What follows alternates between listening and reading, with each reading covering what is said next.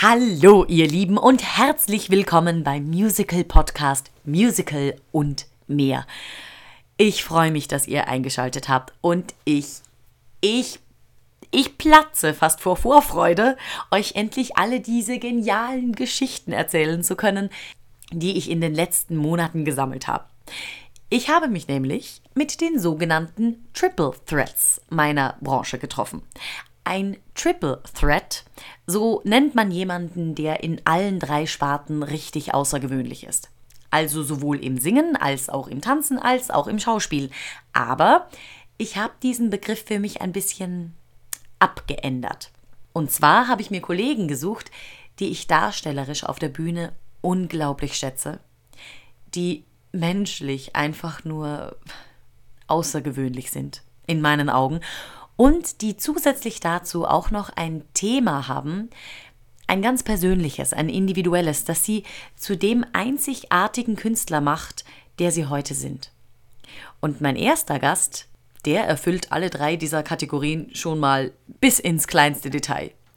Und zwar habe ich den Gino Emnes zum ersten Mal in Stuttgart kennengelernt, als wir Sister Act gemeinsam gemacht haben. Und ihr hättet noch den ganzen September über Zeit, ihn als Hauptdarsteller bei Kinky Boots im Operettenhaus in Hamburg zu sehen. Und Gino wird euch jetzt gleich mal erzählen, wie er ziemlich überraschend im Musical gelandet ist. Er wird euch von den Licht- und Schattenseiten des Perfektionismus erzählen und wie er seinen Simon Lola zum Leben erweckt hat.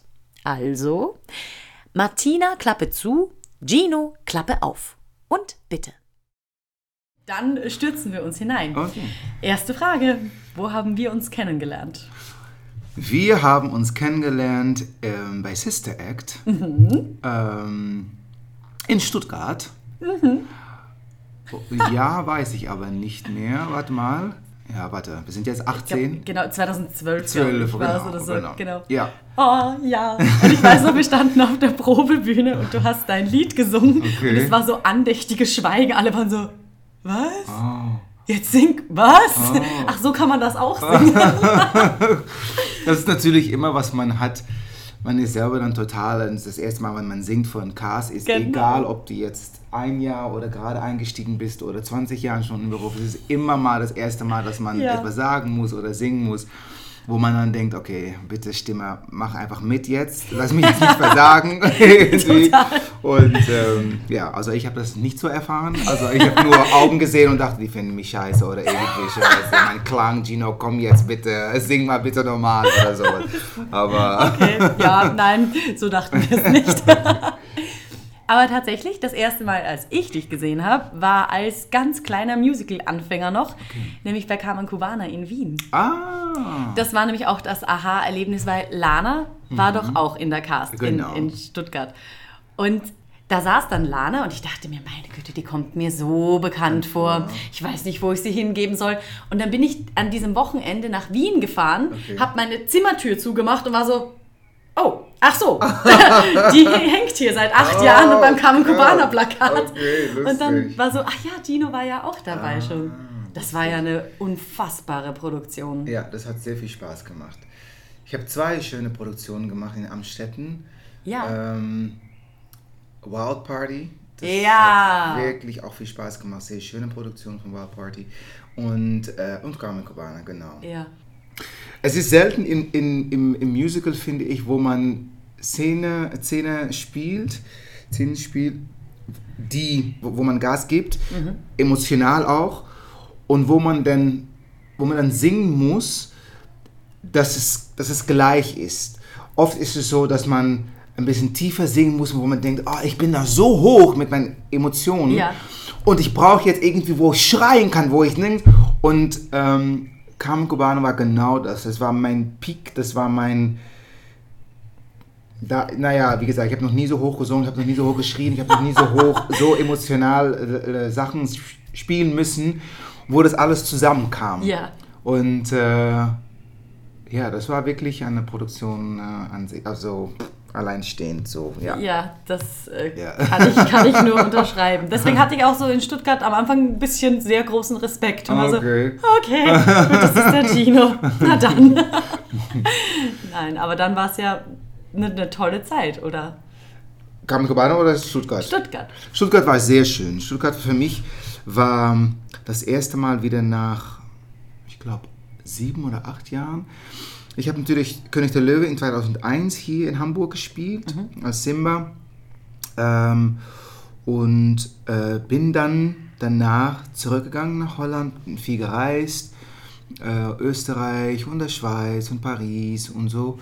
Und ähm, ich wollte wieder zurück nach Deutschland kommen, habe vorgesungen dann für Sister Act und habe es dann bekommen. Also es war für mich wieder, ähm, ich bin wieder zurück in, Ja. in Deutschland. Und das war wirklich sehr schön.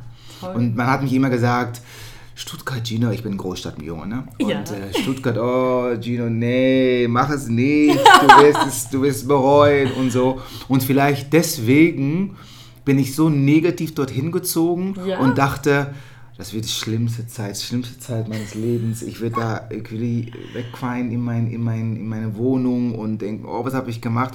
Und weil ich so negativ eingestellt war, ist es so positiv ausgegangen. Ich dachte, so schlimm ist das gar nicht. Ist das Warst gar nicht. positiv ist, überrascht? Ja, das Wetter ist der Hammer, ähm, was ich schon mal sehr wichtig finde. Ähm, und äh, Stuttgart ist wunderschön. Es hat eine schöne Wohnung in der Stadt und Unten. und unten Ja. genau und ähm, äh, ja die Stadt die hat einfach viele viele Stadtfeste und Straßenfeste und so Mhm. im Sommer und ich finde es wunderschön. Ich habe eine sehr schöne Zeit gehabt. Wie hat bei dir alles angefangen? Wo kommst du her Mhm. und was war so dein erster Kontakt mit Musik? Warum? Okay. Also, ich bin Holländer, ich bin Mhm. in Holland geboren. Meine Mutter ist aus Aruba, ist der Karibik, Oha. oben Venezuela. Und mein Vater aus Surinam. Und Das ist in Südamerika, das ist so, man hat Venezuela, dann hat man ähm, Guyana und dann kommt Surinam, also oben Brasilien mal sozusagen. Ähm, und viele, das waren beide Kolonien von Holland, also viele Leute sind in Holland oder nach Holland gezogen. Meine Schwesters Generation ist dort geboren und viele von meinen Generationen ist dann in Holland geboren, weil die Eltern dann äh, gesagt haben, okay, finanziell ist es vielleicht besser hier und Studium und bla bla bla. Für meine Kinder ist es besser hier. Äh, bin also, und mit hier meine ich Europa, Holland dann. Ähm, ich bin in Holland geboren und Musik, Musik oder Kunst, Alles. alles. Also ich muss ganz ehrlich sagen, dass ich, wir haben nicht jetzt eine Familie, wo ich sagen kann, die sind musikalisch, aber Rhythmus ist, Rhythmus ist eigentlich bei uns im Blut, in dem Sinne. Ja. Ist aber jetzt nicht, dass wir abends zusammen getanzt oder gesungen haben oder irgendwie, aber es war einfach im Blut.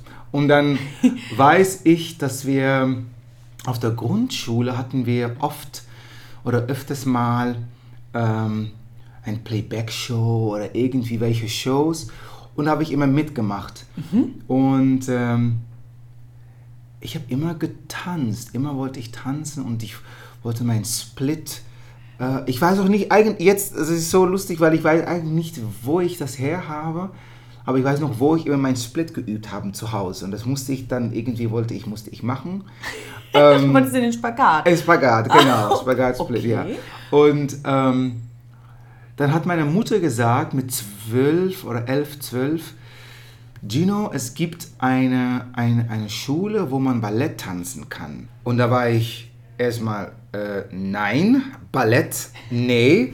Und ähm, sie meinte, aber warum nicht? Du magst es doch zu bewegen, dich zu bewegen Ja. und äh, ist doch alles fein. Und dann können wir mal gucken gehen, wie und was und so.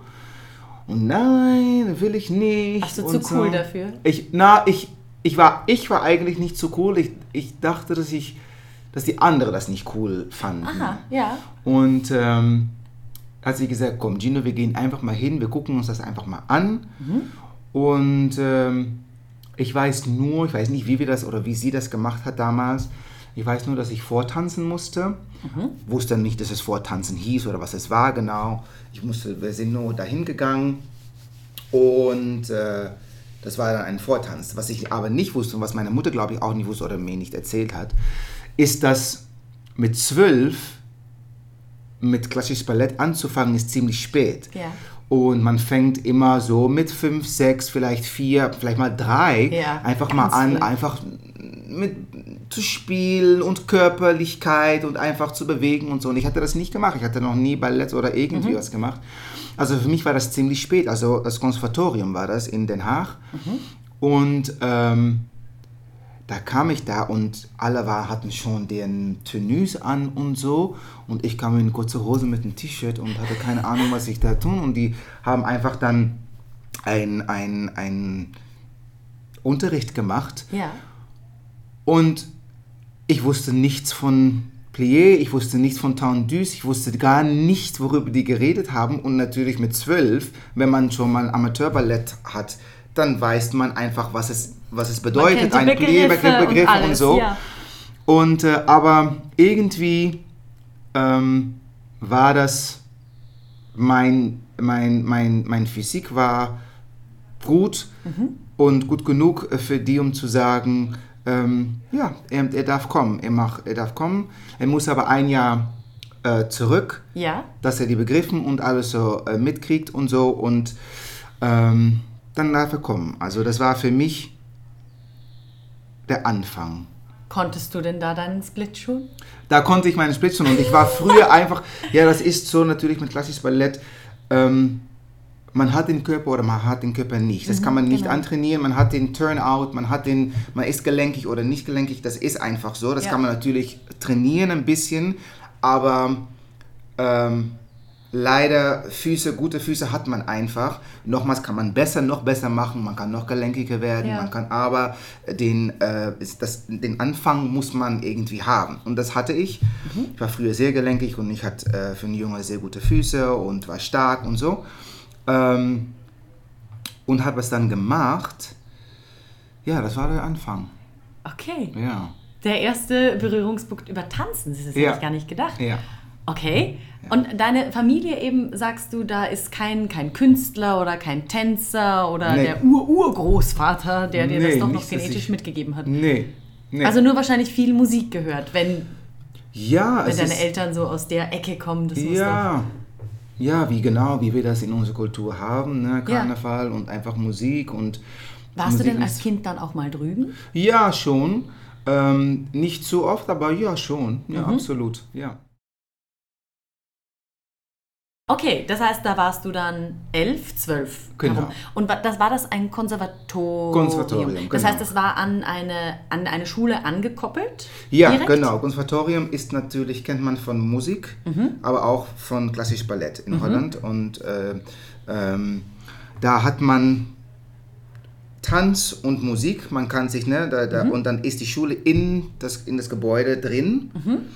Und die Musiker und die Tänzer sind zusammen in der Schule, Mhm. aber trennen sich die in die Wege, wenn wir Trainieren. deren Disziplinen, äh, ja genau. Der eine geht tanzen und die anderen gehen Musik machen. Und jeder hat so sein, sein ähm, äh, Instrument gehabt von Musiker äh, und wir als Tänzer mussten auch an ein Instrument spielen und die hatten auch Bewegung, Unterricht, einfach, ne, um das ein bisschen zusammenzukriegen Ja. und auch ist auch gut als Musiker, dass man ein bisschen bewegt und als Tänzer auch wiss, weiß, wie es ist, um ein Musikinstrument Genau. zu spielen. Und was hast du gelernt?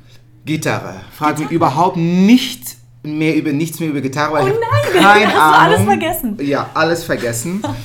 Bist du von der Grundschule ins. Äh, Ja, wir haben ein anderes? System in Holland. Ach so. Äh, bei Wie uns das? geht es Grundschule, äh, Grundschule bis 12. Aha, Ja. Und dann geht man, ich weiß nicht genau wie das, dann geht man bei uns, geht man in, ähm, ich glaube, was hier Gymnasium heißt Ja. oder so. Und da hat man auch verschiedene Stufen dann. Mhm. Ähm, es hieß, wenn man zwei Stunden braucht, bis zu zwei Stunden dürfte man fahren nach Hause. Wenn es länger als zwei Stunden dauerte, dann würde man in, ein, in eine Pflegefamilie aufgenommen.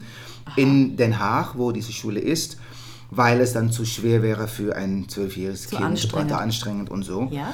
Und für mich war das, wir waren genau eine Stunde und 40 Minuten entfernt. Und das war so irgendwie, meine Eltern haben gesagt, lass uns das probieren, erstmal, dass du nach Hause fährst Ja. und so. Ähm, Jeden Tag. jeden Tag ein, eine Stunde 40 hin, eine Stunde 40 zurück. Aber natürlich, es ist ein total anderes Rhythmus als ein Kind, was einfach in die Grundschule geht und einmal in die Woche oder zweimal die Woche in Ballett, zum Ballettstudium geht, Klar. als wenn man um halb sieben morgens schon auf den Bus steigt, im Bus steigt, um zur Schule zu gehen, Schule zu machen, dann ab 12 bis 6 Uhr abends Tanzunterricht zu haben und dann wieder nach Hause zu fahren, dann Hausunterricht äh, äh, zu machen, Hausaufgaben, Hausaufgaben, ja. zu machen und das die ganze Zeit. Also es war für mich ein bisschen zu viel. Ja. Nach zweieinhalb Jahren, äh, zwei Jahren, zweieinhalb Jahren haben die gesagt, es wäre nicht clever mit Gino weiterzugehen, weil ähm, seine Schule wird darunter leiden. Mhm. Und wir merken jetzt, er ist ein bisschen zu er ist überfordert mit des Ganzen. Ja. Äh, sein Tanz hat sich sehr viel verbessert, ist aber immer noch ein bisschen zurück von den anderen Leuten. Und seine Schule äh, leidet darunter, weil es Ja. ist einfach viel. Ja, du warst einfach müde. Ich war einfach müde und war einfach ja. zu viel. Und äh, dann haben meine Eltern äh, sich entschlossen, mich rauszunehmen und äh, gesagt, dann machen wir das nicht. Und das war für mich eigentlich, das habe ich auch später erst rausgefunden, ähm, sehr, sehr schwer, das zu akzeptieren. Und persönlich finde ich Tanz, wenn man redet über Musical äh, Theater, also Theater, was wir machen, Musical, reden wir natürlich immer über Tanz, ähm, Schauspiel und äh, äh, Gesang.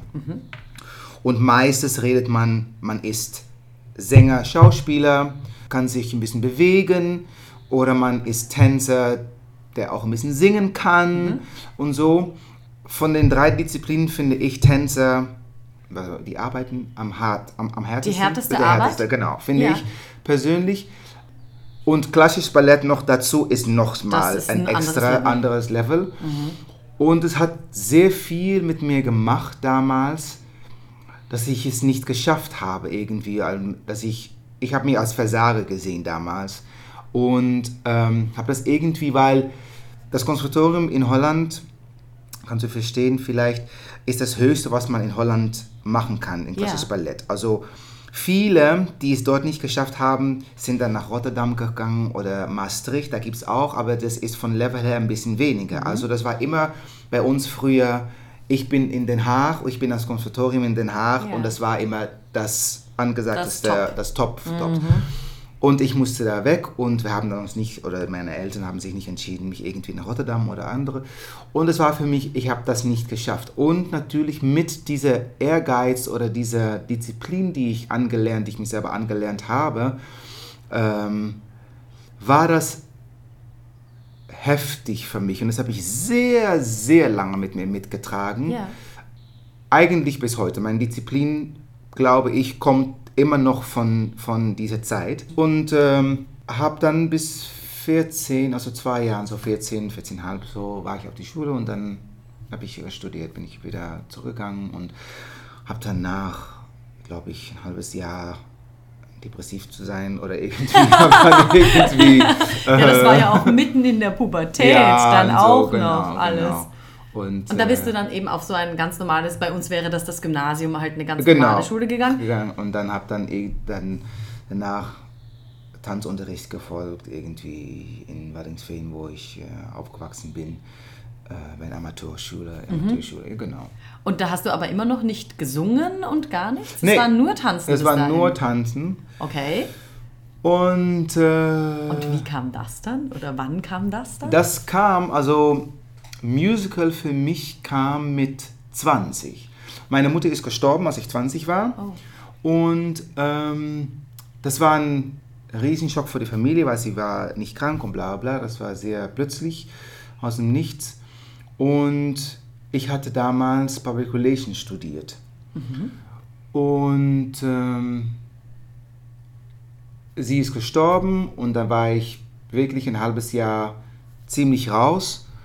Verständlich. Und eine Freundin von mir, mit, ich war mit ihr auf Konservatorium, also Ja. wir kannten uns schon äh, von zwölf, äh, zwölf an, ab. Und ähm, sie meinte, Gino, es gibt da eine Schule in Amsterdam, äh, es ist eine Musicalschule und äh, ich hätte Bock, das mal zu machen, irgendwie davor zu tanzen und so. Hast du Bock mitzugehen? Sie wusste, dass es mir nicht so gut ging und so. Und sie meinte, komm, machen wir einen Tag Amsterdam raus und äh, äh, holen mich ab mit dem Auto und dann fahren wir dorthin. Und ich sage, okay, ja, cool, machen wir Amsterdam draus. Ne? Gehen wir vielleicht nochmal feiern danach auch noch und so. Eigentlich, um dich aufzubauen. Äh, genau. Und äh, äh, dann waren wir dort und äh, die haben mich gesehen und die dachten, äh, ich komme mit ihr mit und tanze auch vor. Und dann haben die gesagt, und die junge Herrenumkleide ist dort. Und ich so, nee, nee, ich bringe sie nur rein, ich gehe raus.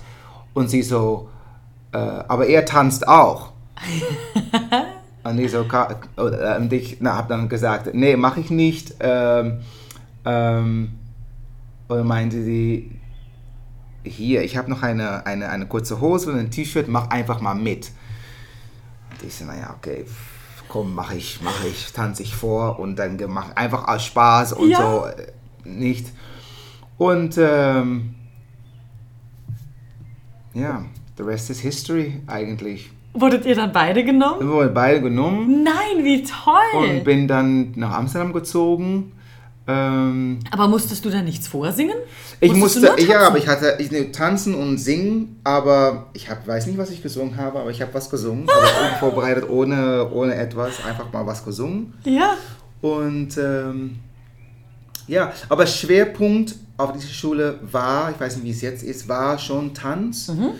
Ähm, mit, wenn man Talent hatte für Schauspiel und Gesang, dann hätte man ein bisschen mehr von das bekommen, von dieser Disziplin bekommen. Aber Schwerpunkt war Tanz. Es war natürlich in dieser Zeit zu meiner Mutters Ja. Tod und es war Intensiv. beides. Es war, ich war weg von zu Hause, was ich schön fand. Ja. Andererseits hatte ich sehr viel Wut und merkte ich, ich war- sehr traurig und damals war es Wut, hatte ich Ja. sehr viel Wut in mir. Und, ähm, aber es war gut, ich war weg von zu Hause und ähm, weg von diesem Schmerz und so und konnte mich Ja. konzentrieren auf etwas Neues.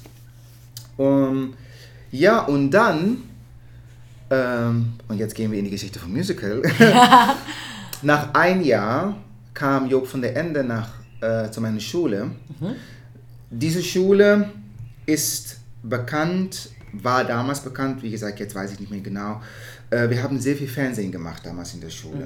Äh, ähm, dieses Fernsehballett oder Backings für, für, für Leute und so. Ähm, und ähm, also Job von der Ende war sehr bekannt bei uns in der Schule und wir auch mit ihm und so. Und er war dann äh, ist zur Schule gekommen, weil die wollten Fame the Musical casten. Und die hatten gehört, im ersten Jahr, ähm, äh, Jahrgang ähm, gibt es einen farbiger Typ und ähm, der hätte Talent und wir müssen mal gucken, was, wie und was. Und dann war auf einmal jemand da im Unterricht und so und wir alle, okay, naja, das war normal bei uns, ne, dass Produzenten oder wegen immer Fernsehen mal gucken, um zu gucken, wer was für Fernsehsender mal mitmachen konnte. Also es war für uns normal, dass Leute einfach reinkamen mit Kameras und dass wir Bilder machen mussten und so. Das heißt, du wusstest nicht, wer er war. Nee, wir wussten alle nicht so irgendwie, okay, Punkt und so. Und dann äh, haben, haben die mit meinem Lehrer gesprochen. Und ähm, dann hieß es eigentlich, wir dürften in der Schule bis zum zweiten Jahr, glaube ich, kein nicht vorsingen. Aber da ich, weil ich studiert hatte bevor schon und ein Studium hatte, ähm, ähm, so zwei, drei Jahren älter waren als die anderen ähm, Studenten, haben die gesagt, wir machen eine Ausnahme, wir gehen dahin, ähm, wir machen diese Vortanz äh, oder Gesang, was auch immer es ist, und wir gucken, was da rauskommt und dann entscheiden wir, wie und was. Und dann bin ich mit meinem Lehrer dorthin gegangen. Ich hatte keine Ahnung wieder, es war nach einem Jahr mein Studium. Und ähm, habe diese Rolle bekommen, Welche? Tyrone. Tyrone. Und ähm, dann haben die gesagt, okay, das ist sowas Neues auch für die, das hatten die auch noch nie. Ähm, wir machen das und wir machen dann daraus dein Praktikumjahr schon. Okay. äh, weil das wäre dann mein zweites Jahr und eigentlich ein drittes Jahr wäre dann Praktikum und das vierte Jahr wird man dann, ne, kriegt man dann äh, Diplom. äh, die Diplom und so. Ähm, dann gucken wir, wir machen jetzt ein Jahr, du machst dieses Jahr fertig, dann wirst du Fame machen, zweite, ins zweite Jahr versuchen daraus ein Praktikumjahr zu machen, drittes Jahr kommst du zurück und dann vierte hoffentlich hast du dein Diplom. Aha. Guter Plan. Sehr guter Plan, sehr, steht sehr gut auf Papier, ist aber nie nichts passiert. Das Leben ist passiert. genau. Und ähm, das war das erste Mal, dass ich überhaupt auf der Bühne professionell getanzt, gesungen und gespielt habe. Wow. Und seitdem stehe ich auf der Bühne.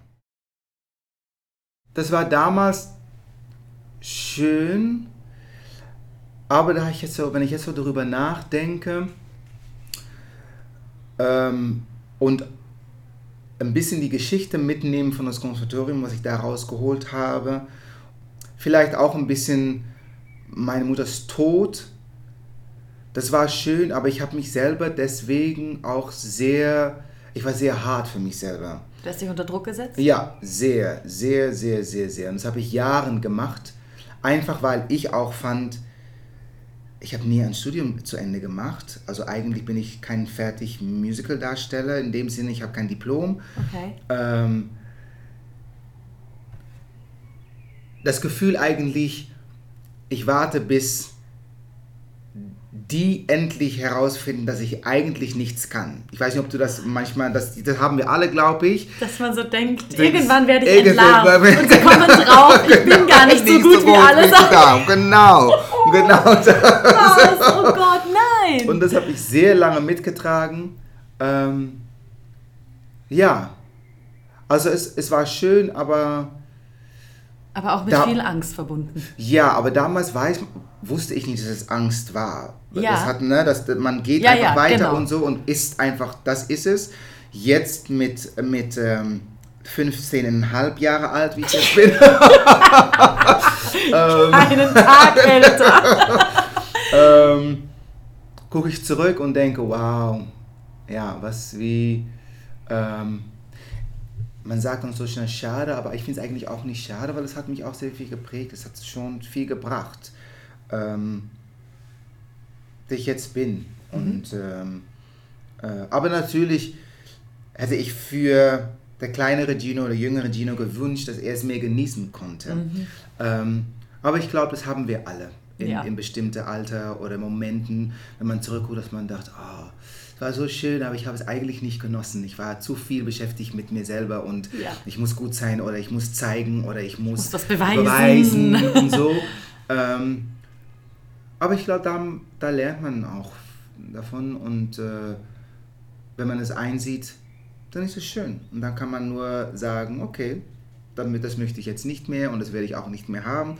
Und das eigentlich, ich glaube, es bleibt immer in uns als Mensch, dass man immer wieder einen Moment hat, wo man denkt, Gino, entspann dich, ist alles gut.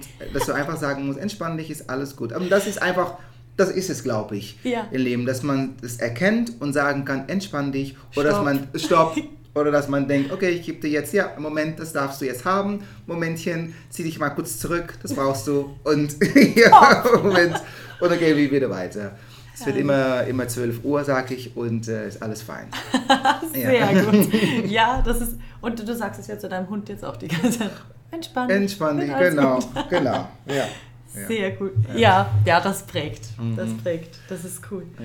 Und wie ging es dann weiter? Dann hattest du Tyrone und Dann dann habe ich fing Tyrone das und Leben dann, an. genau, dann ist, hat meine Karriere angefangen. Danach kam Rent, Auch in Holland? auch in Holland. Oh, als was? ähm, Als ähm, Benny. Oh, wie cool. Und ja, das war eine sehr, sehr schöne Produktion. Und das war für mich dann auch wieder neu, weil das war inszeniert worden von einem Schauspielregisseur, sehr großer Schauspielregisseur ähm, Regisseur in Holland. Und die wollten damals, die hatten ein bisschen Plan für meine Karriere in Holland, weil es nicht so viel Farbige gab, ähm, die singen, tanzen und spielen konnten und so. Und äh, die meinten, okay, es wäre gut für ihn, das zu machen, weil mit ihm zu arbeiten, auch als Schauspieler und so bla bla. Und Wer hatte diesen Plan? Wer hat.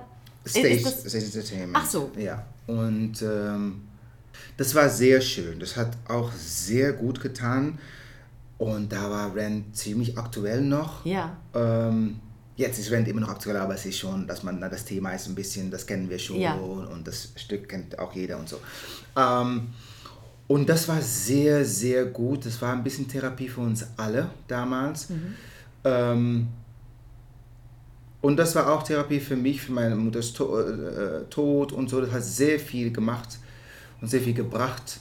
Und dann kam nach Rent, habe ich dann Saturday Night Fever drei Monate gespielt in Holland und habe dann gleichzeitig König der Löwen in Hamburg bekommen. Als Okay. erste Besetzung äh, Simba, erwachsene Simba, Eröffnung von König der Löwe hier in Hamburg.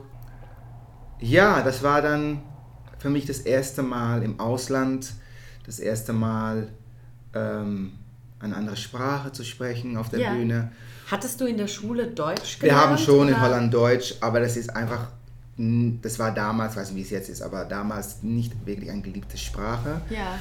Und äh, also man hat es gelernt, aber sofort wieder vergessen, wenn man aus der Tür. so. ähm, ja, und, und habe dann ein Jahr hier gespielt und wie gesagt, wollte dann, das war so eine,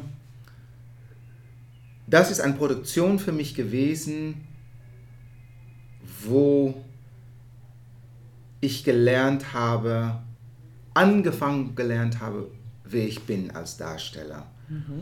Ähm, und was Kunst und unsere, unser, unser, unser Beruf bedeutet. Weil wir waren damals mit einem Cast von, lassen wir sagen, 45 Leute oder etwas mehr als 45 Leuten. Riesig. Das ist riesig, Riesencast. Und davon waren vielleicht 30 Ausländer und wir hatten alle, wir kannten fast alle kein Deutsch. Und ähm, ich habe mit meinen Nala damals, äh, eine sehr gute Freundin noch von mir immer noch, Italienerin, äh, sie konnte kein Deutsch und kein Englisch. Und sie hatte einen Dolmetscher äh, äh, dabei, um das zu übersetzen. Und sie, konnt, sie konnte die, die Szenen noch nicht auf Deutsch sagen. Und da hat Ja. der Regisseur gesagt, okay, dann machst du es auf Italienisch, du weißt ein bisschen, was du sagen musst. Und Gino, du bleibst auf Deutsch und spielt einfach zusammen. Aha. Und das hat für mich so viel geöffnet, weil es ist egal, welche Sprache du sprichst. Weil Art muss transzenden. Wenn du verliebt bist, brauchst du auch keine Sprache. Das wird sich, das wird sich Transportieren. transportieren. ja. Und ähm, das war für mich so was Großes, um zu sehen, natürlich wissen wir, in Kuba, in Martinique, in Madagaskar, in Australien, in Rumänien gibt es Tänzer und gibt es auch Leute, die machen, was wir machen, aber um das zu sehen, um all die Leute von wirklich überall der Welt ähm, das eine Produkt sehen zu machen, dass wir das gemacht haben, obwohl wir unsere, jeder kam mit sein Können in dieses Studio und wir haben das eine gemacht, aber jeder kam mit seinem eigenen Background. Es waren nicht alle Holländer, wo du ein bisschen weißt, oder alle Deutsche, wo man ein bisschen, ne? Ja. Nee, jeder kam mit seinen Dings und manche haben kein Englisch gesprochen, aber Tanz ist Tanz. Eins, zwei, drei, vier bleibt eins, zwei, drei, vier, ob es in welche Sprachen es auch ist. Ja.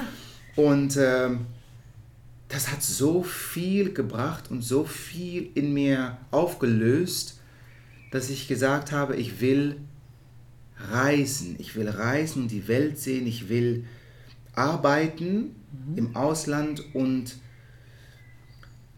das aufsaugen, was ich, was ich kriegen kann von überall der Welt, von Leuten einfach, deren Leidenschaft zu spüren. Ähm, ja, aber jeder, jede Kultur und jeder Mensch, aber jede Kultur hat seine eigene Luggage, hat seine eigene Bagage, hat seine eigene, eine eigene äh, ähm, Geschichte. Und deswegen daraus, glaube ich, saugen wir, die im Kunst sind, vieles aus. Ne? Also das prägt uns als Darsteller, unsere Geschichte, wo wir herkommen im Land, was Klar. ne? und ähm, ja, das war für mich, das war für mich ähm, alles damals. Ich wollte reisen und, und, äh, und arbeiten. Ja. Und das habe ich gemacht. Also habe nur ein Jahr in Deutschland äh, gearbeitet. Viele denken, dass ich bis gestern noch König der Löwe gemacht habe, was ich nicht so gut verstehe, aber ist so. ich habe nur ein Jahr gespielt. Und ähm, ja, bin seit fünf Jahren dann wieder zurück in Deutschland. Krass. Das heißt, du warst mit König der Löwen fertig und dann bist du wo- wohin? Ja, also nach König der Löwen, wo war ich? Dann bin ich, habe ich Herr in Zürich gespielt, Ha? mhm. mit dem polnischen Cast. O- Habe Okay. in Polen, Polen gearbeitet, äh, oder geprobt, Entschuldigung, und in Zürich aufgeführt. Auch wieder sehr interessant für mich, das zu, zu erleben. Und Wieder ganz andere Kultur. ja, oder? ja, absolut. Und äh, danach kam, ich glaube, danach kam Wild Party, weil das war 2003. Geht's- Wild Party nach in Amst- Österreich? Genau. Und ja, dann habe ich, also aus, aus meinem Kopf weiß ich jetzt auch nicht mehr, aber ich, nach, nach Wild Party habe ich Wiener Kammeroper, glaube ich, gemacht, Avenue X, ein A Cappella Musical. Ähm, sehr cool auch wieder. Da habe ich auch, da habe ich gelernt, dass man auf eine bestimmte Tonart sprechen kann, Ja. um dir zu merken, wo der Song sitzt und wo du einsteigen musst, war wir natürlich kein, das war A Cappella. Ja. Und wenn du zu hoch oder zu tief anfängst, kannst du dir selber ziemlich äh, den Arschbacken zusammenkneifen manchmal. Und man denkt, und muss ich dann? Ähm, und da habe ich gemerkt, äh, ja, gelernt ein bisschen, äh, wie gesagt, bestimmte Szene spielst du und dann merkst du, okay, jetzt muss ich hier hin mit meiner Stimme, so dass ich weiß, dass der Song fängt hier an. Und dann weiß ich, oder muss ich hier hin, wenn der Song fängt hier an. Wie und äh, ja, das ist sehr, sehr interessant. Und der Song fängt da an. Ich konnte auch höher anfangen, aber das heißt dann, dass ich auch, ne, Dann dementsprechend Könnt- hinaufjustieren. genau. Und ähm, ja, sehr interessant. Und wir hatten, ähm, wie heißt es auf Deutsch? Stimm, ähm, Stimmgabel? äh, Stimmgabel, ein- ein- so, so eine, so eine Flut-Dings. Ja. Aber wir haben gesagt, wenn du wirklich ein bisschen Panik bekommst und nicht mehr weißt, dann kannst du es einfach locker nehmen und es äh, ne, So einbauen ein einbauen ein bisschen. bisschen. Aber ja, sich, sich selber anlernen, zu wissen, okay, diese Szene spreche ich eigentlich immer hier, damit weiß ich, der Song fängt auch hier oder vielleicht hier an, dann weiß ich ganz genau, wo ich bin. Das ist doch Und, äh, fantastisch, ja. was du da für ein Gespür Ja, kriegst. genau, oder auch für die genau. Musik und Ja, für dein Instrument. Mensch, Ja, genau. Herrlich. Und ähm, das war dann in wieder in Kammeroper und dann glaube ich kam, kam in Kubana, da bin ich zurück nach Holland für Cats, für Tugger. Also ich kann es dir nicht mehr alles so sagen.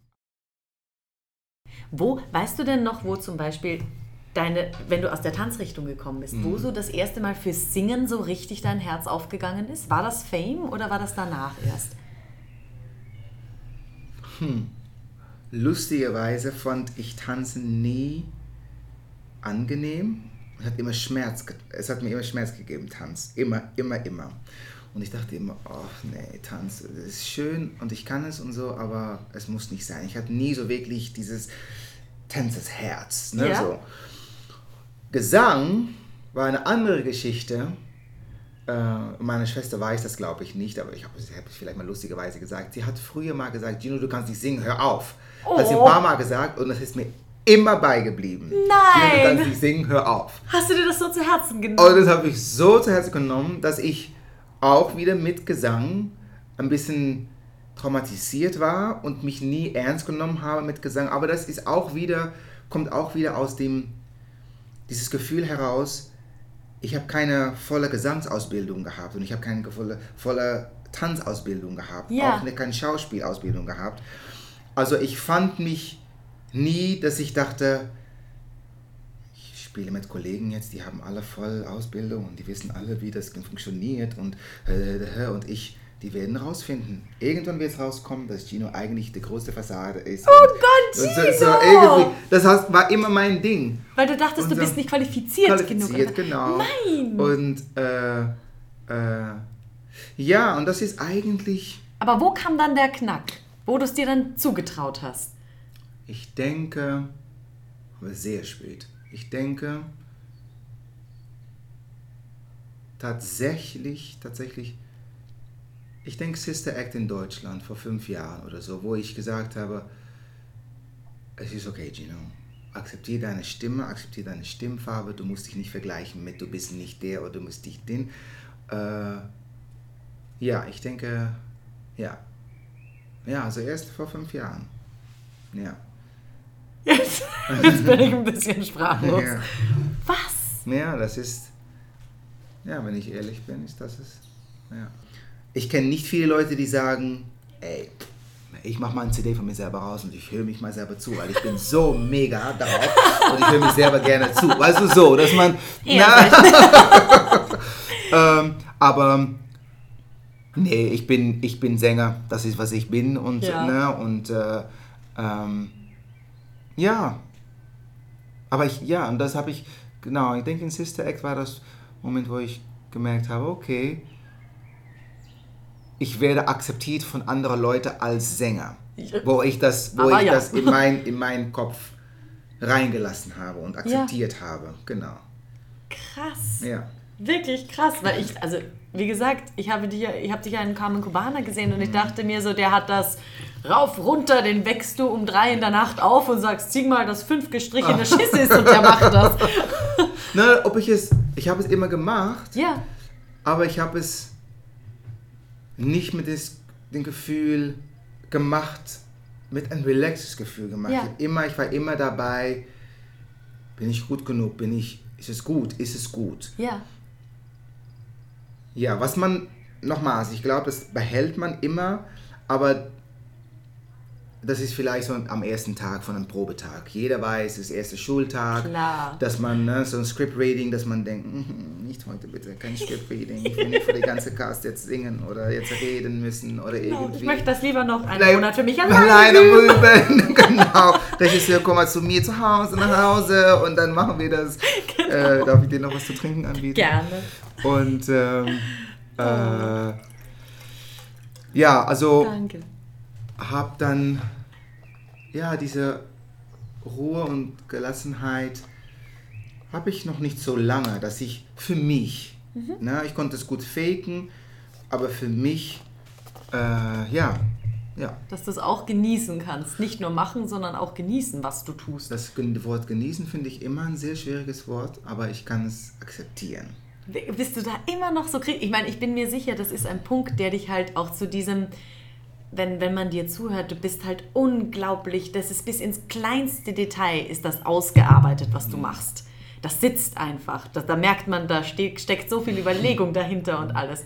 Das kommt doch bestimmt daher, Ja, dass ich, du auch nicht locker lässt.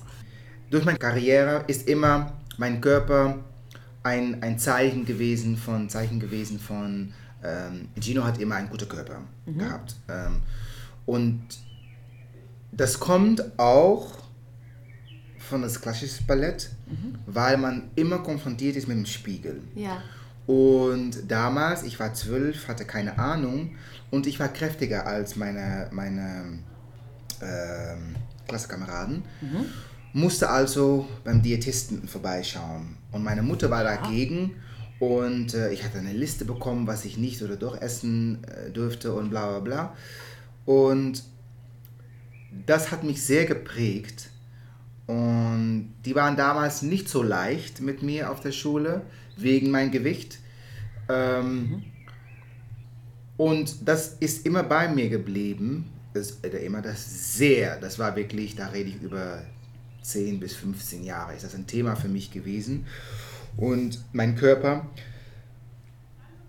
Und mittlerweile denke ich, ja, aber mein Körper ist, das ist auch mein Visitekarte. Wenn ich reinkomme in ein Audition, ist es halt so, wie man aussieht, wenn man sich verkauft. Ich habe noch nicht ein Wort gesagt oder ein Wort gesungen, aber man kommt rein in einen Raum und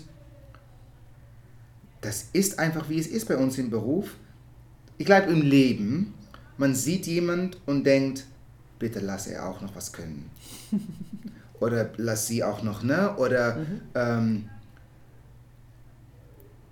und ja, das gehört dazu, finde ich. ich. Das gehört dazu.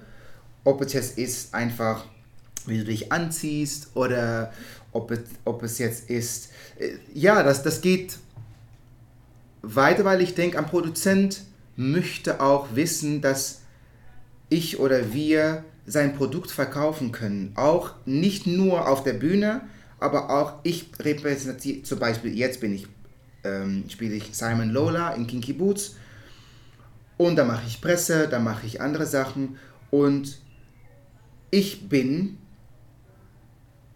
das Gesicht von dieser Produktion. Mhm. Und damit heißt es einfach, dass ich, ähm, ja, dass es gut ist, wenn ich okay ausschaue und dass ich äh, normal reden kann mhm. und ähm, ja, das, das gehört alles dazu, finde ich. Und das macht es, da kann man denken, ach ja, und das, das, natürlich, es gibt andere Leute, die sagen, nee, sorry, das ist, gehört nicht, für mich nicht, ich bin auf der Bühne und bla bla bla. Mhm. Ich finde, das gehört ein bisschen dazu und ähm, ja, das macht es manchmal ein bisschen härter, mhm. ein bisschen anstrengender. Ähm, aber wie gesagt, das ist mein, mein, äh, ich möchte das gern für mich so haben. Mhm. Ja. Mhm. Ich glaube jetzt, und das ist wirklich nicht so lange, ähm, seit zwei Jahren, drei Jahren, versuche ich, kann ich als Gino loslassen.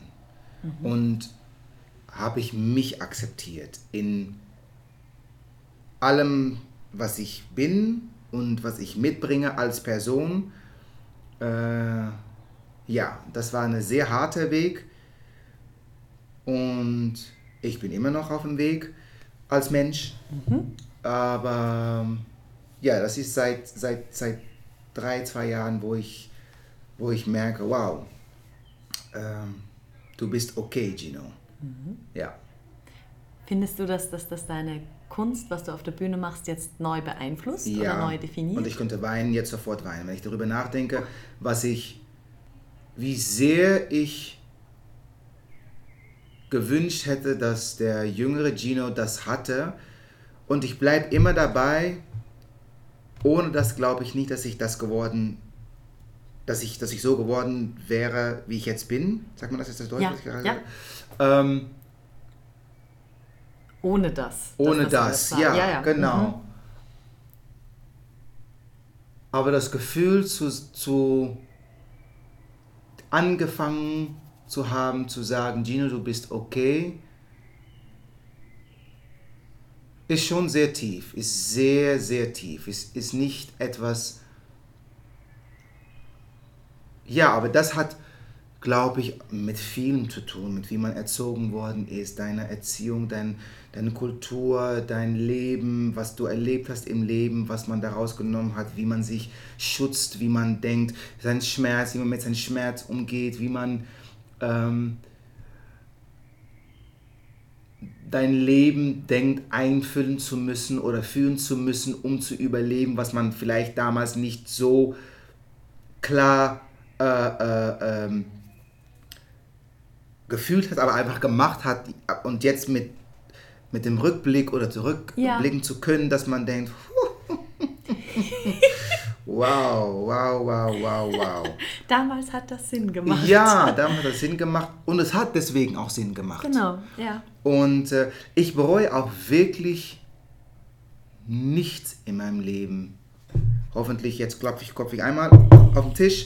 ähm, ich glaube, das finde ich, das, das wäre so schade, wenn ich was bereue. Und das habe ich immer gemacht. Ob ich jetzt, wenn ich jetzt zurückgucke, ob es das, ne, richtig will ich nicht sagen, ob es das Ehrlichste war, für, das, ob ich ehrlich war zu mir selber damals, ja. das ist diskutabel. Mhm. Aber es war für mich meine Wahrheit damals. Mhm. Und das finde ich das Wichtige, dass ich immer in meiner Wahrheit stehe. Ja. Und jetzt ist meine Wahrheit total anders und gucke ich zurück und dass ich denke, oh, nee, das war nicht deine Wahrheit, Gino, aber du hast glaubt, dass es deine Wahrheit war, ist auch alles gut, weil deswegen habe ich es machen können, weil ja. es war meine Wahrheit. Ja. Ne? Und jetzt merke ich, nee, meine Wahrheit war es nicht. Und meine Wahrheit ist jetzt, aber vielleicht in zehn Jahren gucke ich wieder zurück auf, was ich jetzt mache und dass ich denke, oh, Schatz, ja, süß, dass du dachtest, dass das deine Wahrheit war. Wie ist das jetzt für dich? Lola ist ja so eine komplexe, ja. tolle, tolle Rolle. Also die Geschichte, die Aussage, die da dahinter steht, ist ja Bombe. Ja, es ist, es ist sehr viel. Es ist sehr, sehr, sehr viel und hat angefangen mit Kinky Boots kommt nach Holland, nach, nach Deutschland. Oh, da möchte ich vor vorsingen. Punkt. Und dann hat dieses ganze, das ganze Prozess hat angefangen mit Eigenarbeit, weil diese Rolle so extrem fern von, fern von mir e- entfernt ist, einerseits so nah an mir dran ist, ähm, dass ich damals, als ich gesagt habe, ich möchte das machen, ich möchte mein Bestes geben für diese Audition, war mir noch nicht bewusst, dass ich die Arbeit an mir selber so anfangen würde, wie ich es gemacht habe. Also ähm, ich dachte damals erst nur, okay, ich will mich für die Rolle vorbereiten. Und dann im Audition-Prozess, weil das ist erst nochmal, ne, wie du weißt, du lernst deine Songs, deine Szenen und so. Und nach meiner ersten Audition dachte ich, okay, ja, ich habe gemacht, was ich machen wollte von Talent her, aber ich habe nicht, ich war nicht. Du Ich warst war, es noch ich nicht. Mhm. War's, ich war es nicht. Und da habe ich ein bisschen Panik bekommen, weil da dachte ich, oh, das ist das erste Mal jetzt, denke ich, in meinem Leben, wo ich aus meiner Comfortzone, ich, ich konnte es nicht sofort greifen, dieses Charakter konnte ich nicht sofort greifen in mir. Ja. Und ich bin mir, ich finde, wir haben alle, alle, jeder Charakterzug in uns. Im Sinne von, wenn ich auch jetzt einen Mörderer spielen müsste, ich habe noch nie das, ähm, ich könnte mir vorstellen, wie es sein würde, wenn man sagt, ich würde jemand ermorden müssen. Wie, was, ich, was ich bei mir passieren müsste, um das Gefühl hoch, ne? Ja. Also, ähm, aber diese, diese, wie ich Simon und Lola gesehen habe, war nicht so einfach zu greifen in mir. Ja. Aber ich hatte schon ein Bild im Kopf, aber ich konnte es nicht greifen. Ich konnte Ja. es nicht. Und habe ich ein bisschen Panik bekommen, ob ich es hinkriege in dieser kurzen Zeit von erster Audition bis zweite Audition und dritte Audition Finals, ob ich diese Schritte machen konnte.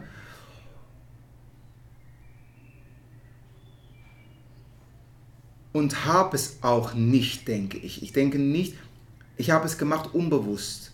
Ich weiß noch, ich habe mein erstes Audition gemacht, wo ich, ich stand auf, ich war sowas von unter Adrenalin. Ich konnte, ich, ich hätte wie eine Rakete nach dem Mond, Mond fliegen können. So So, so, ich, also ich habe alles gemacht. Ich habe gesungen, ich habe gemacht, was ich machen wollte in Audition, aber ich war überhaupt nicht da. Gott, Ja? Ich ja. war nur, nur, ich habe gesungen, geblasen, ich habe sie weggeblasen, stimmlich. Ich habe mein, meine Routine gemacht, die ich mich ausgedacht habe, als, ne, als ich äh, die Songs gesungen habe, die Szene gespielt, aber ich war nicht da. Ich war es nicht. Ich war nicht Lola oder Simon. Ja. Und dann musste ich, ich habe irgendwo gespielt, jetzt weiß ich nicht mehr genau wann, und ich musste, ich hatte ein paar Shows hintereinander und musste den Nachtzug nehmen nach Hamburg für meine zweite Audition. Ja. Nachtzug, wenn du, wie wir das alle kennen, Nachtzug nehmen und willst nicht schlafen, will ich schlafen, soll ich schlafen, meine Stimme wird dann nicht wach sein um 10 Uhr morgens, wie werde ich das machen, muss ich schlafen, soll ich nicht schlafen, ich bin im Zug, es ist kalt, Dings, Trank, äh, Getränk, so, Ding, also das, solche Sachen. Und ich war so mega drüber, müde, nervös, eigene Pre Pressure drauf, dass ich ich konnte es nicht mehr aufhalten. Ich konnte es nicht aufhalten Ja. und wir hatten eine Szene und ich bin gebrochen. Also nicht, ich konnte nicht mehr aufhören zu weinen. Ich war nicht jetzt hässlich, aber ich, ich hatte nicht mehr unter Kontrolle. Ja. Und das war für die den Punkt, ah, Hm. er ist Mensch. Okay. Nicht nur perfekt. Nicht nur perfekt, aber der ist Mensch. Okay, yes. gut. Und äh, wusste ich damals nicht. Ich bin rausgegangen und dachte, na, das Hast war's. Du verkackt. Verkackt.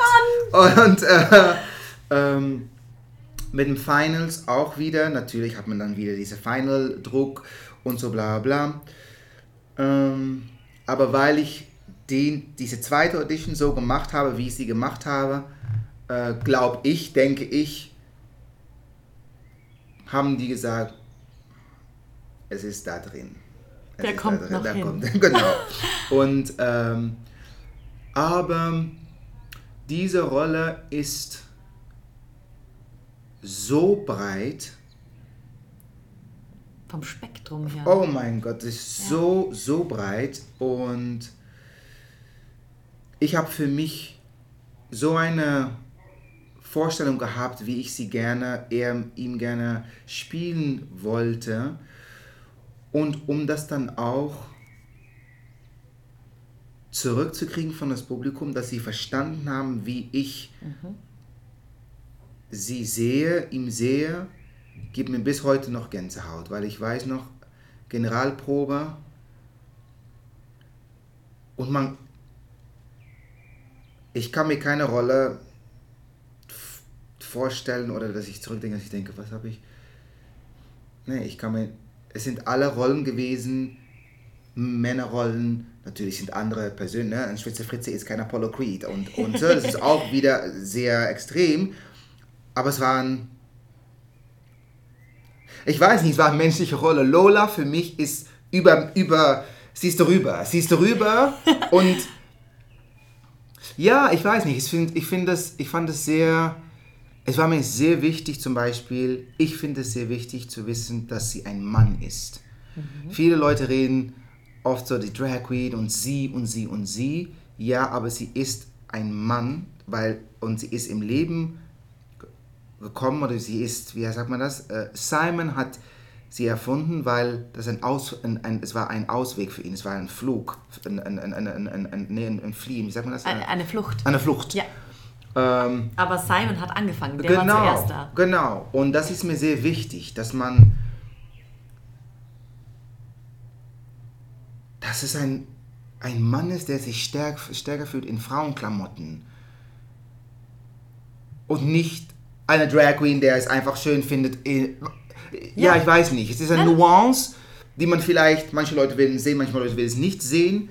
Und wenn man, manche Leute können es vielleicht bewusst drauf sagen, okay, das ist es. Mhm. Aber es ist, glaube ich, schon eine, ähm, eine Nuance, die man unbewusst als Publikum hoffentlich mitkriegt.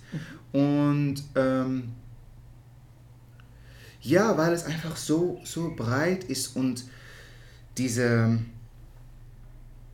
jede Szene wird dadurch anders. Es ist, mhm. ist so ein anderes Gefühl und wir haben natürlich geprobt und dann probt man High Heels, war das erste, was wir angezogen haben. Okay, ja, hat man auf High Heels geprobt, okay, dann haben die gesagt, you know, vielleicht magst du, ähm, vielleicht ist gut, um einfach mal ein bisschen kürzere Höschen anzuziehen, dass du dich auch wohler fühlst, wenn du ein bisschen mehr Körper zeigst ja. und so und Tanktop und so. Ja, okay, okay. Und dann kam der erste Tag im, im Theater, wie wir das alle wissen, und wir fangen an mit Tech und jeder in Kostüm und Make-up. Ja. Als Mann habe ich immer Männerrollen gespielt und ja, ein Anzug, ich weiß, wie ich aussehe in Anzug, ich weiß, wie ich aussehe in ein ähm, in Hose und so. Ja. Und man weiß, ich spiele ein Drag Queen, aber dann auf einmal richtig ein Kleid anzuhaben als Mann, da war ich ziemlich überfordert und dachte, das schaffe ich nicht. Auf einmal dachte ich, ich falle wieder so zurück, weil ich das war ein Punkt von mir, wenn ich ein Kleid anziehe auf der Bühne, muss es so aussehen, als ob ich das von Tag 1 gemacht habe. Es kann nicht aussehen, als es irgendwie ein Mann, der das erste Mal mal auf High Heels und noch nie, ne, der... Der sich so verkleidet. Verkleidet, nee. Es, sie fühlt sich, sie fühlt sich eine Goddess in diese Klamotten mhm. und das macht, das macht äh, Lola aus, weil sie, das ist ihr Ding. Mhm. Frauenklamotten macht ihr, was sie ist. Ja. Und ähm, das war für mich neu. Ich, Gino, habe noch nie als erwachsener Mann ein Kleid angezogen und das Gefühl dazu zu haben, jetzt bin ich, wer ich eigentlich sein, wo ich, wo ich mich stärker fühle. Und das war eine intensive zwei Tage Arbeit für mich vorm Spiegel stehen und einfach akzeptieren, auch für mich selber, ich muss, was Leute von mir denken oder halten, rauslassen, weil auf einmal kriegt man auch, was werden Leute von mir sagen? Dass ich jetzt ein Kleid anhabe und ich muss das dann auch verkaufen und Produzenten vielleicht werden, ich werde vielleicht nur dann jetzt gecastet als, als Drag oder was. Alles ging durch meinen Kopf. Und ähm, ja, dass ich mich selber wieder akzeptiere als, es ist eine Rolle mhm. und die werde ich jetzt spielen. Und genauso wie ich bei Apollo Creed noch nie in meinem Leben geboxt habe ja. und ich gesagt habe, oh nee, wenn ich auf der Bühne gehe als Professional Boxer und Weltchampion, muss ich für mich irgendwo ein, ein Eingang finden, wo ich das, das Tier in mir raushole, mhm. Was ich denke, dass ein World Champion, natürlich bin ich kein World Champion Boxer, aber was ich denke, was ein World Champion Boxer hat, um ja. dahin zu kommen, dass er ein World Champion wird. Mhm. Und, ähm, dieser Kampf muss so aussehen, jetzt mit Rocky, dass die Leute denken, okay, es ist vorbei. Nach diesem Kampf sind beide tot auf dem Boden und es ist durch. Das ist, was es braucht. So braucht Lola, wenn sie in Lola ist, ähm, das Diese Gefühl, bam, sie ja. ist da und sie ist endlich, ne, Simon ist wieder in seiner Kraft, steht in, ja. in, in, der, in der Mitte und er ist in seiner Kraft, weil er hat sein Kleid, seine High Heels, das Gefühl, seine Postur ändert sich, seine, seine Körperhaltung ja. ändert sich und er ist, in, er ist centered wieder. Ja. Er ist wieder da, wo er sich stärker fühlt. Sich, äh, stärker fühlt. Und ähm, ja, das musste ich suchen. Auch das musste ich suchen, weil ich als mhm. Mann das nicht kenne. Ja. Äh, und, ähm, und du hast es geschafft. Und dann habe ich es geschafft, ja. Was, was denkst du denn, diese Vielfalt auch, wenn du sagst, du du überlegst dir, was einen Box-Champion zum Champion machst. Mhm. Du überlegst dir, was eine, wo eine Drag ihre Stärke herbezieht. Mhm. Was macht denn das mit dir als Person, dass du Zugang zu so vielen verschiedenen Motivationen von ja. so vielen verschiedenen Leuten hast? Da kommen wir wieder zurück auf diese Erleuchtung. Gino ist okay, ich bin okay, weil ich musste mit mir arbeiten. Mhm. Ich musste bestimmte Sachen. Ich rede über, über meinen Schrank und vielleicht, wir haben jetzt neben uns einen Schrank stehen, wo mein Wein, wir sind bei mir zu Hause, äh, drin steht. Und ich rede über, über einen Schrank, wo ich meine Töpfe, ähm, meine Geschichte sind in Töpfe. Mhm. Und zum Beispiel, meine Mutter hat ihre eigene Topf in meinen Schrank und mit einem ähm, Deckel drauf. Und früher hatte ich auch Töpfe, aber die waren ohne Deckel. Also es kam raus und ich sehe sie immer, es kam raus und ich hatte es nicht unter Kontrolle und so und so. Und langsam habe ich, jeder Topf hat einen Deckel bekommen. Und für mich, jetzt zum Beispiel habe ich Tage, meine Mutter ist seit 20 Jahren gestorben und sie ist tot und ist alles okay, habe ich akzeptiert, aber manchmal denke ich, ach Gino, du bist so, du hast keine Mutter mehr und ja, das Leben ist so schwer und ja, ich hätte ich sie gerne wieder. Und dann denke ich, ja, heute darf ich den Topf rausnehmen und darf ich den Deckel raus abnehmen und darf ich drin sitzen. In dieser Schmerz darf ich mal eine Stunde sitzen. Oh, ich habe keine Mutter mehr und oh, mein Leben ist so schwer. Oh. Und dann denke ich, okay, und jetzt geht der Deckel wieder drauf, tschick, und wieder im Schrank und alles ist wieder gut. Und so sehe ich immer mein, mein Emotionsleben, yeah. die, ähm, die habe ich. Ich sehe all, ich sehe, ich sehe meinen Schrank, es ist ein offener Schrank mit Töpfen. Die sind alle da und die hole ich manchmal raus und die benutze ich auch für meine Arbeit, mhm. um, um wieder da reinzugehen und zu sagen, oh ja, wie, wie fühlt sich wo, ja, den Schmerz oder diese Freude mhm. oder, ähm, ja, ja. Das ist ein sehr cooles Bild. Und, äh, und ähm, ja, das ist für mich, das war und ist für mich jetzt meine Arbeit. Und, und um zurückzukommen, Gino ist okay.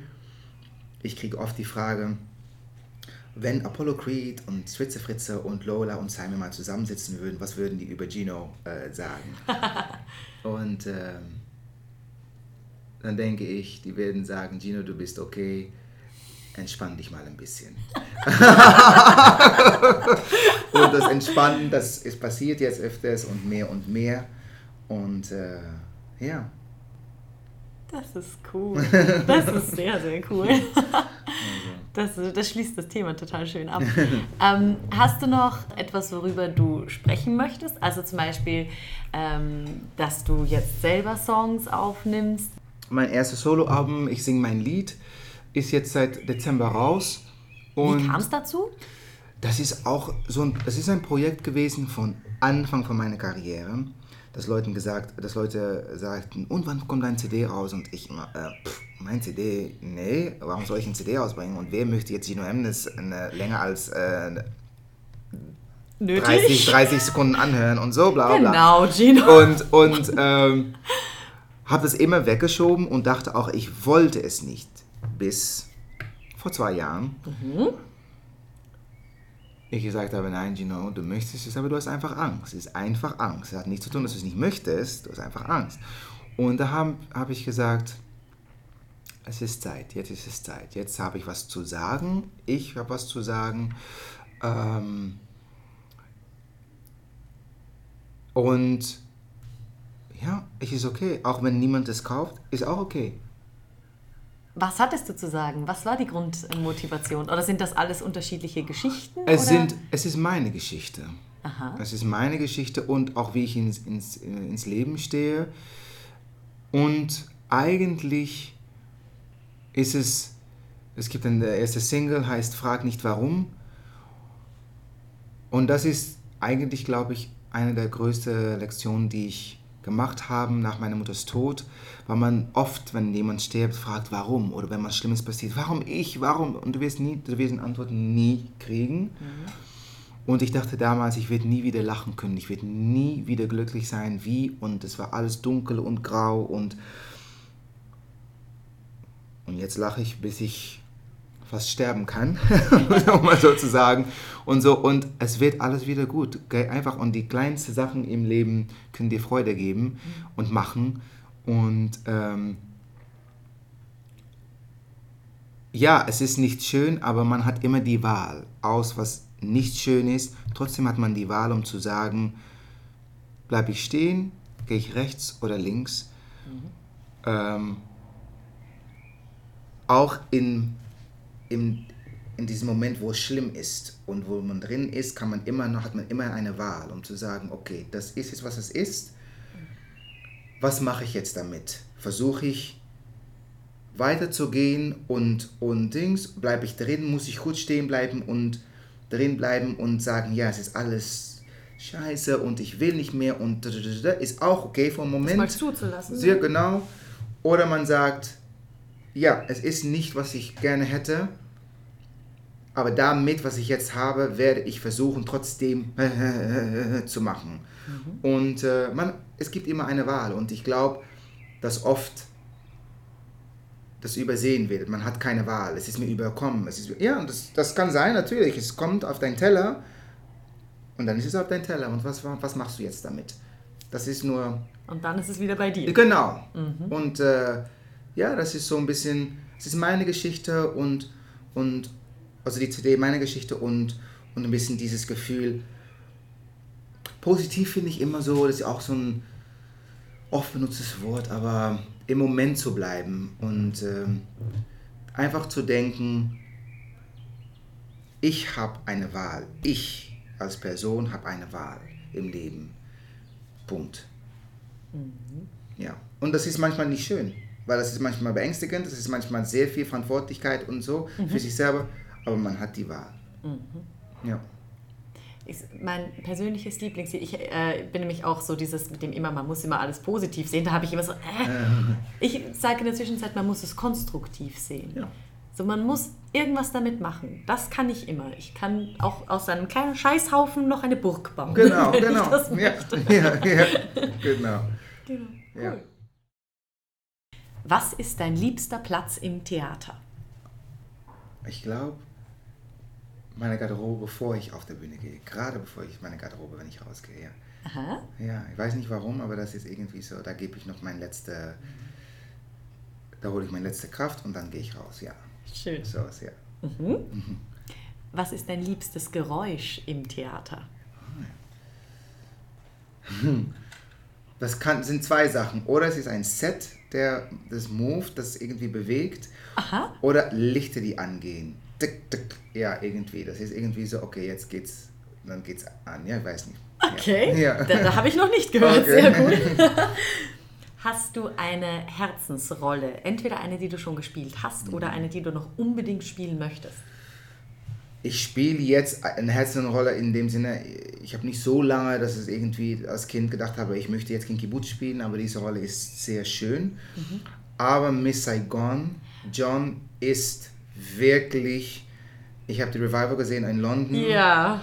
Und ich bin, ich war noch nie in meinem Leben, glaube ich, ein Fan, aber ich war Fan. Ich bin dreimal hingeflogen, einfach um diese Produktion zu sehen. Wirklich? Weil die hat mich umgehauen, die Leute, die darin gespielt haben. Ja, Miss Saigon, ich finde Miss Saigon wunder, wunderschön. Cool. Ja, Sehr- ja. Das wundert mich sowieso. Wolltest du nie ans West End?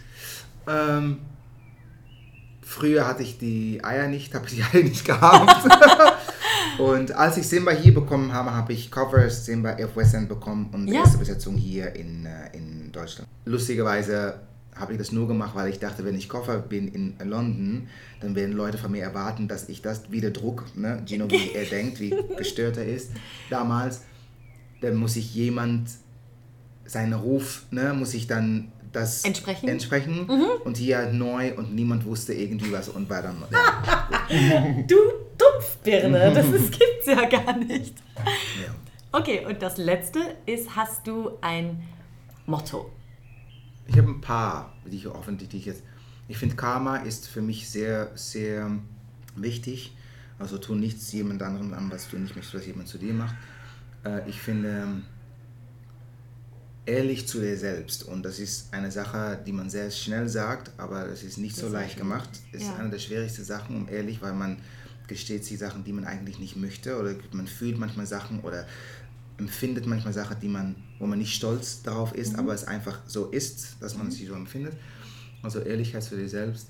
Äh, damit meine ich in Beziehungen mit deinem Partner oder im Leben oder ne, andere Leute gegenüber. Und, ähm, und das ist ein bisschen gesamt zusammen mit Ego, dein Ego. Aber das sind keine Mottos, aber das sind so meine Lebensmottos. Für mich, ja, vielleicht doch. Das war sie auch schon, die erste Folge des Musical-Podcasts Musical und mehr. Wenn ihr Fragen habt, Wünsche, Anregungen, Beschwerden, immer her damit. Ich freue mich. Und seid auf jeden Fall beim nächsten Mal mit dabei, denn dann gebe ich mir gleich die doppelte Dröhnung. Und zwar mit dem Ehepaar Sabine und Karim Kawatmi.